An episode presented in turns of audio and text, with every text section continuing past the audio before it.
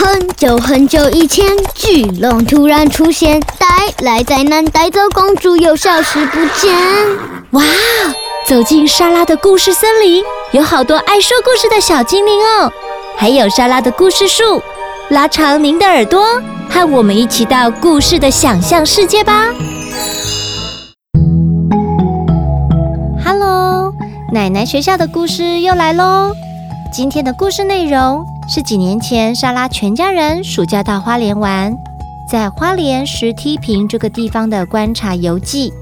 莎拉家的小朋友最喜欢到海边观察海洋生物。当时在花莲海边的石梯坪有好多丰富的生态，让我们一家人呐、既惊奇又惊艳。回来呢，哥哥和奶奶分享写下的故事。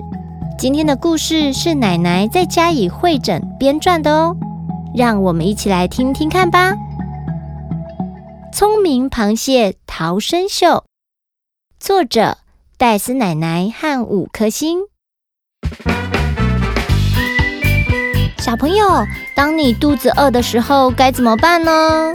找东西吃啊，不然会饿死。Bingo，答对了。吃呢，是自然界所有生物的本能，吃还连着一条生物种类的繁衍链哦。世界上真的有些地区的人因为没得吃而饿死，影响种族的健康和存续。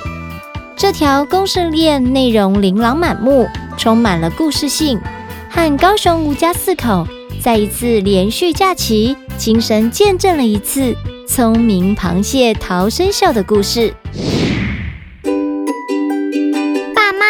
我们到花莲玩，在一处海边发现一个水坑，我给它取名叫马里亚纳海沟。在那儿，我看到了一场聪明螃蟹的逃生秀，好像国家地理频道的真实版，还不必花钱买票嘞。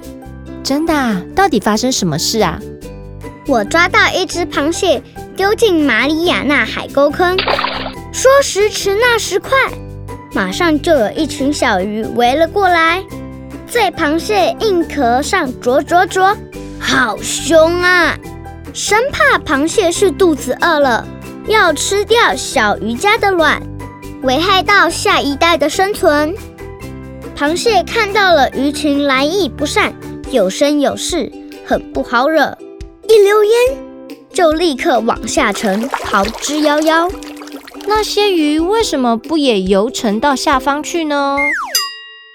从自然课本学到，有些体积小的鱼是属于非底栖性，因为体重轻，沉不下去，只能待在特定适合它们洄游的水深处洄游呢。我想，鱼群也因为螃蟹既然逃跑了，鱼卵也安全就算了。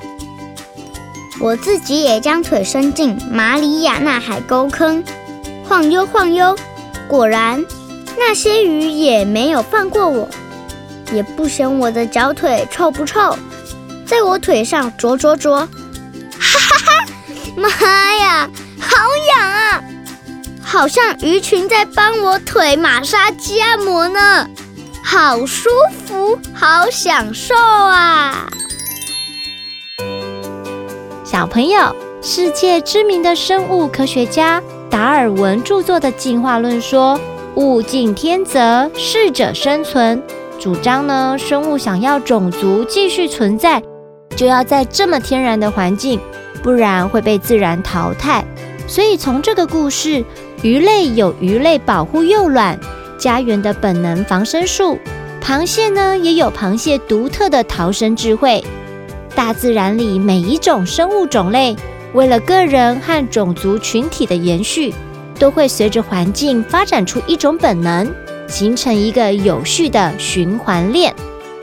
我们全家今天看到了一场真实版的国家地理频道，又当演员又当观众，真是超级无敌爆酷啊！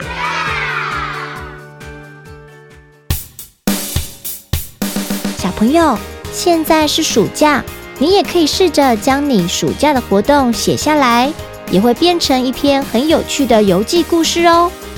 运用你的观察力和创造力，有趣的事情也随时都会发生哦。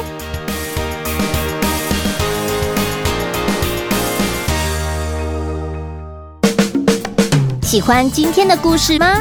欢迎在 Podcast 订阅收听，也请到神马玩意脸书粉丝专业留言，和我们聊聊你的心得哦。